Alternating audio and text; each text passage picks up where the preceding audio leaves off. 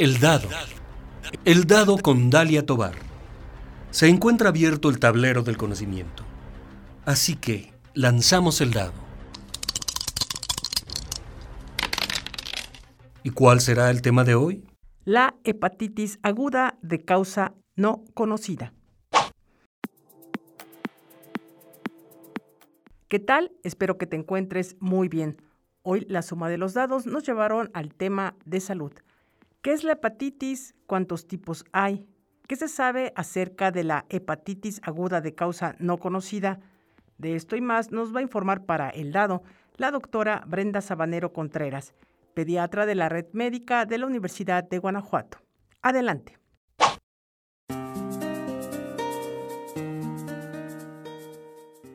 ¿Qué es la hepatitis?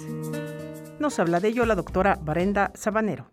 La hepatitis en general es una inflamación del hígado. Pueden ser muchas las causas. Las más frecuentes son las infecciosas. Eh, ahí tenemos ya algunos tipos identificados como la hepatitis A, B, C, E.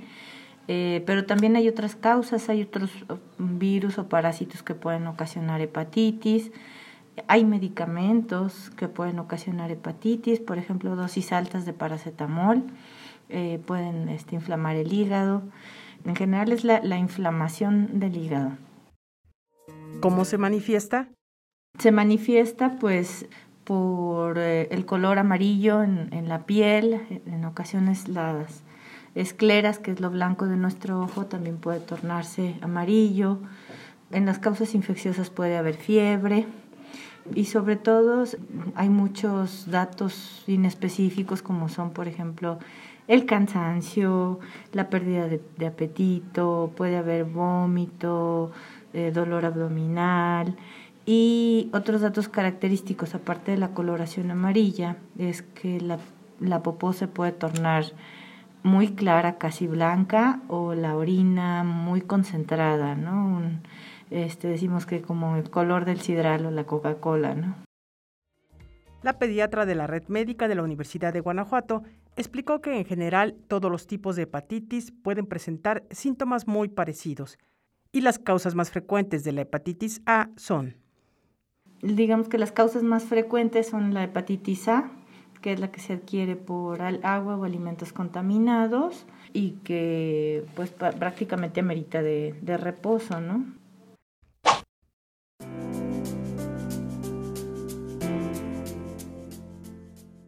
La hepatitis aguda de causa no conocida, a esta enfermedad que se presenta en menores de 16 años, ¿por qué se le llama así? Y la hepatitis que actualmente se está dando, pues hay conmoción entre la población, es una hepatitis que se llama ahora aguda eh, de causa no conocida. ¿Por qué? Porque se ha comportado diferente. Normalmente cuando hay datos clínicos de hepatitis, y en los exámenes de sangre se ven las enzimas eh, hepáticas elevadas que se llaman este, transaminasas, pues eh, nos vamos a estudiarlos y generalmente podemos detectar alguna causa. Pero en este año se ha visto que se han presentado casos en poblaciones infantiles, generalmente menos de 16 años, en donde eh, pues hacían pruebas, no es hepatitis A, no es hepatitis B, eh, no es E, qué está pasando, ¿no? Y, y por eso se le llamó así, como hepatitis de causa no conocida. Sus probables causas son. Se ha visto que entre las probables eh, causas de esta puede ser de un adenovirus, que es un, virus que generalmente no causa hepatitis, causa infecciones respiratorias o diarreas. Pero se ha aislado en la mayoría de los casos que han sido positivos este tipo de, virus. La doctora Sabanero Contreras comentó que hay varias teorías acerca del surgimiento de esta hepatitis. Una de ellas es que puede que en este momento tengamos más infecciones por adenovirus y se esté desencadenando esa complicación. Otra de las teorías es que posterior a una infección por COVID o concomitante a la par de alguna infección con COVID, el, pues el sistema inmunológico de defensa está alterado y entonces responde ante la infección, este, ocasionando reacciones que pueden este, inflamar el hígado. Vamos a lanzar los dados y cayeron en noticias.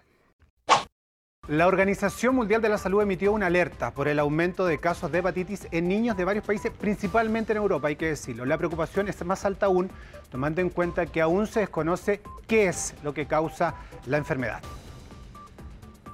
Los distintos países ya recibieron estas alertas, la doctora Lorena Tapia es infectóloga pediátrica y como todos los médicos infantiles debe estar muy atenta a los síntomas de la hepatitis. Y eso significa que quienes vemos niños y quienes eh, atendemos estos posibles pacientes, alertemos rápidamente si es que tenemos casos sospechosos. Durante las últimas semanas, varios países europeos han notificado un aumento de casos de hepatitis en menores de origen desconocido. La Organización Mundial de la Salud ha establecido una alerta por casos de hepatitis en algunos países de Europa. Esto se debe a que en estos casos no se han encontrado los casos o las causas típicas que eh, son de esta enfermedad, como la virus hepatitis A, B o E.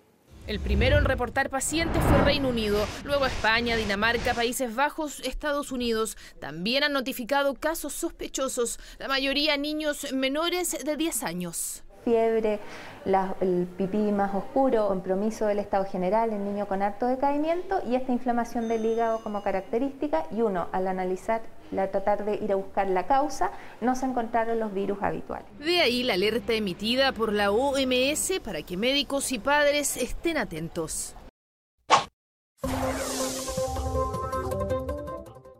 Acabamos de escuchar un extracto de una nota informativa del 21 de abril del 2022 del noticiero chileno llamado Tele 13. La Organización Mundial de la Salud informó que este brote se detectó inicialmente el 5 de abril de este año, cuando Gran Bretaña e Irlanda del Norte notificaron a dicha organización 10 casos de hepatitis aguda grave de etiología desconocida en niños pequeños menores de 10 años. Pero los últimos datos más actualizados nos los proporciona la doctora Brenda Sabanero Contreras, pediatra de la red médica de la Universidad de Guanajuato. Mira, las estadísticas que la Organización Mundial de la Salud reportan al 22 de junio son 920 casos probables eh, de esta hepatitis aguda grave de causa desconocida y de estos se han presentado en 33 países. Han causado 18 muertes y pues al menos 390 casos están asociados a infecciones de COVID o de adenovirus. En Latinoamérica ya hay 383 casos probables. En el país, en México, la Secretaría de Salud, su último corte es al 18 de mayo, solo con 10 casos probables en cinco estados del país, entre los que afortunadamente no está Guanajuato y se reporta un fallecimiento en la Ciudad de México. Pero este corte es hasta el 18 de mayo, ¿no? Este, no tenemos estadísticas más recientes en el país oficiales, aunque se sabe que han aparecido algunos casos sospechosos en el estado de Jalisco y otros estados. Así que pues hay que estar alertas y al pendiente de eh, cómo se van eh, presentando. Una hepatitis grave pone en peligro el funcionamiento del hígado. Eh, una hepatitis grave pone en, peligro pues el funcionamiento de nuestro hígado, es importantísimo, es vital. Entonces puede causar incluso hemorragias, la falla del hígado puede llegar llevar a la muerte. Incluso en el mundo se han trasplantado niños que por esta hepatitis pues han llegado a, a la falla, ¿no? A la falla grave del hígado.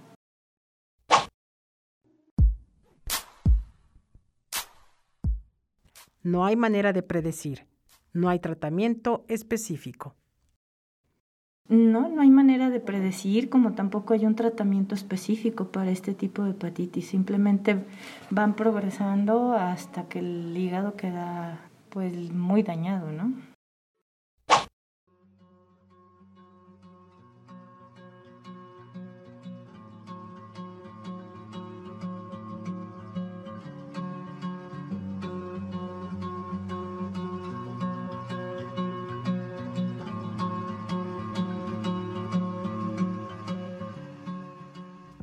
Hola, ¿qué tal? Si nos acabas de sintonizar, estás escuchando el programa El Dado. Hoy, la suma de los dados nos llevaron a la casilla de salud y el tema es la hepatitis aguda de causa no conocida. Y de ello nos está informando la doctora Brenda Sabanero Contreras, pediatra de la Red Médica de la Universidad de Guanajuato y de práctica privada. Ella estudió la licenciatura en médico cirujano en la Universidad de Guanajuato. Realizó la especialidad de pediatría en el Hospital del Niño de Coahuila, doctor Federico Gómez Santos, y cursó el diplomado de Educación Terapéutica en Diabetes de la Universidad de Guanajuato. Y en este tema de hepatitis aguda es importante consultar al médico de inmediato y la prevención. Lo que nos toca a todos en general es la prevención, ¿no? Eh, el adenovirus, igual que el coronavirus, pues son virus que se transmiten por, por vía aérea, que se respiran, porque dan infecciones respiratorias y que también podemos transmitir a través de secreciones, del manejo de alimentos. Entonces, las medidas universales de prevención deben de continuar todavía hasta el momento. El uso de cubrebocas en espacios cerrados, en donde pues haya gente ajena a la familia, eh, en espacios abiertos, cuando no se puede guardar la sana distancia, debemos de continuar usando el cubrebocas o bien en lugares donde hay mucha gente.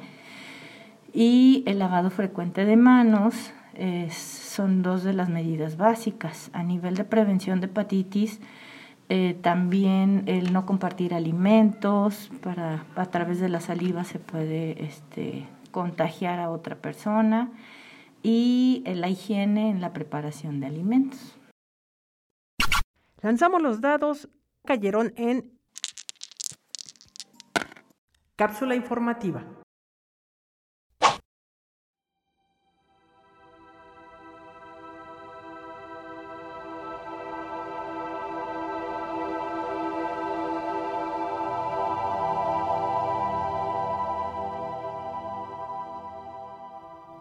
Hospital Infantil de México, Federico Gómez, el 16 de mayo llevó a cabo una conferencia donde se habló de la hepatitis aguda grave de etiología desconocida.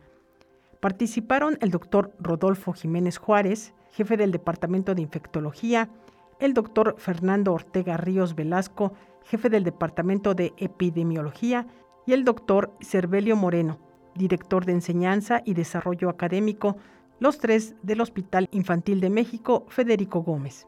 Sobre las medidas de prevención, el doctor Fernando Ortega Ríos Velasco, jefe del Departamento de Epidemiología del Hospital Infantil Federico Gómez, dijo lo siguiente.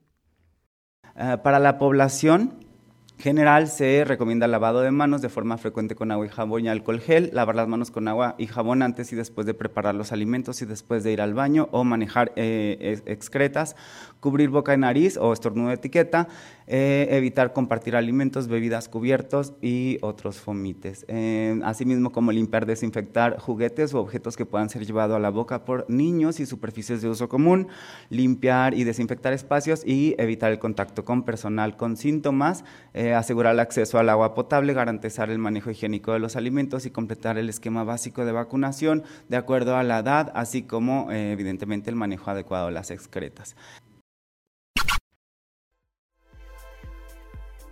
Ahora regresemos con la entrevista a la doctora Sabanero. ¿Las vacunas contra hepatitis, las del esquema de vacunación, pueden prevenir o no contra la hepatitis aguda de origen no conocido? Pues lo ideal en todos los niños y, y, todos los adultos es que tengamos un esquema completo.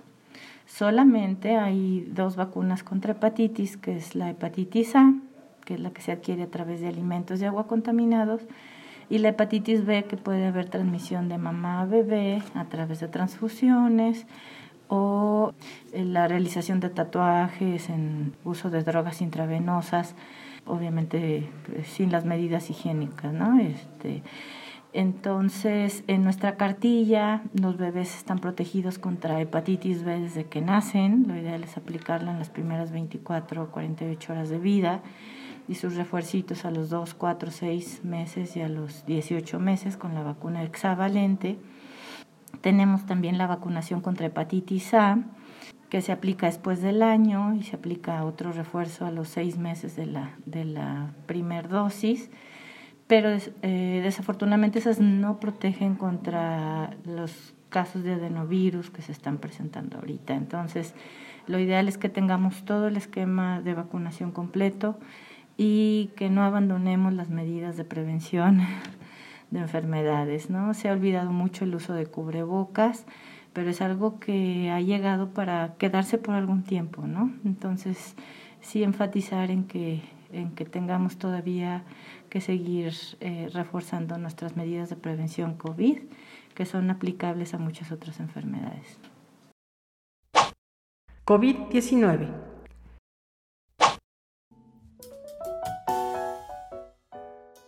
Vacunar a un niño o niña contra COVID-19 aumenta el riesgo de que contraiga hepatitis aguda. La Organización Mundial de la Salud responde que teniendo en cuenta lo que sabemos en este momento, las teorías de que estos casos de hepatitis aguda puedan estar relacionados con las vacunas contra la COVID-19 no están fundamentadas. La gran mayoría de los niños afectados no habían sido vacunados. Y sobre la vacuna contra COVID-19, la doctora Sabanero puntualizó. Con una sola dosis de Pfizer, el síndrome post-COVID o el long-COVID o las secuelas posterior a tener infecciones por COVID o el síndrome de respuesta inflamatoria sistémica, que es una complicación de COVID este, delicada en niños, puede disminuir hasta en un 90%. Entonces, pues quien tenga la oportunidad de vacunar a sus hijos, adelante.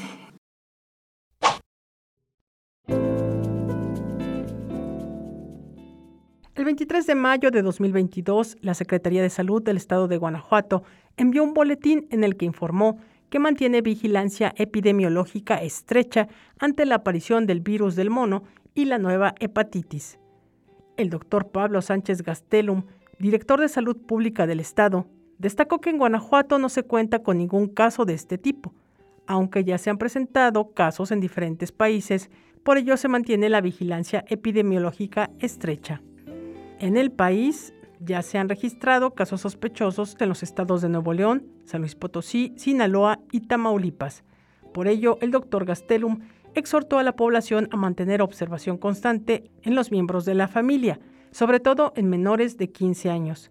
También hizo un llamado a la población a observar la sintomatología en los pequeños, como la coloración amarilla, fiebre, vómito, orina color oscura, y ante ello acudir de manera inmediata a la unidad médica más cercana.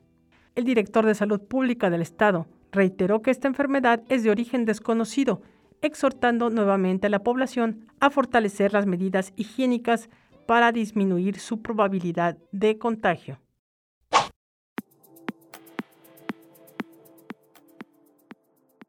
Gracias a la doctora Brenda Sabanero Contreras, pediatra de la Red Médica de la Universidad de Guanajuato, por su tiempo para El Dado. ¿Deseas externar tu opinión sobre el programa? Ya sabes, puedes hacerlo a través del correo eldadoradio.com. También te invito a que me sigas en Instagram, donde estoy como El Radio. Es momento de lanzar los dados y cayeron en música. Vamos a concluir este programa con la sugerencia musical de nuestra invitada, y se trata de El Canon, obra del compositor alemán de música barroca Johann Pachelbel, quien nació en Nuremberg en 1653 y murió en 1706. Eso es todo de mi parte, cuídense mucho, nos escuchamos en la próxima emisión.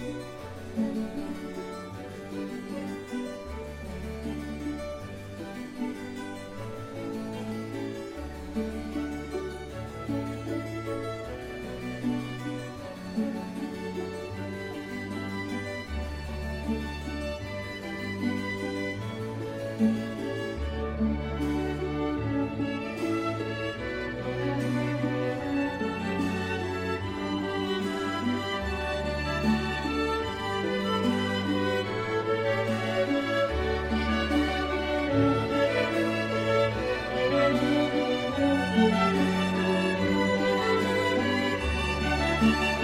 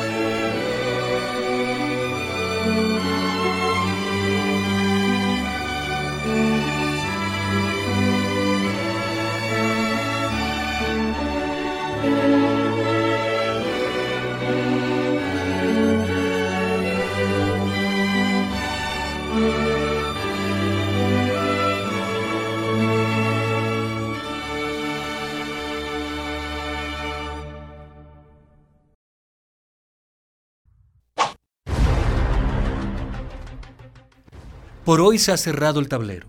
Los esperamos en la próxima emisión de El Dado, una producción de Dalia Tobar para Radio Universidad de Guanajuato.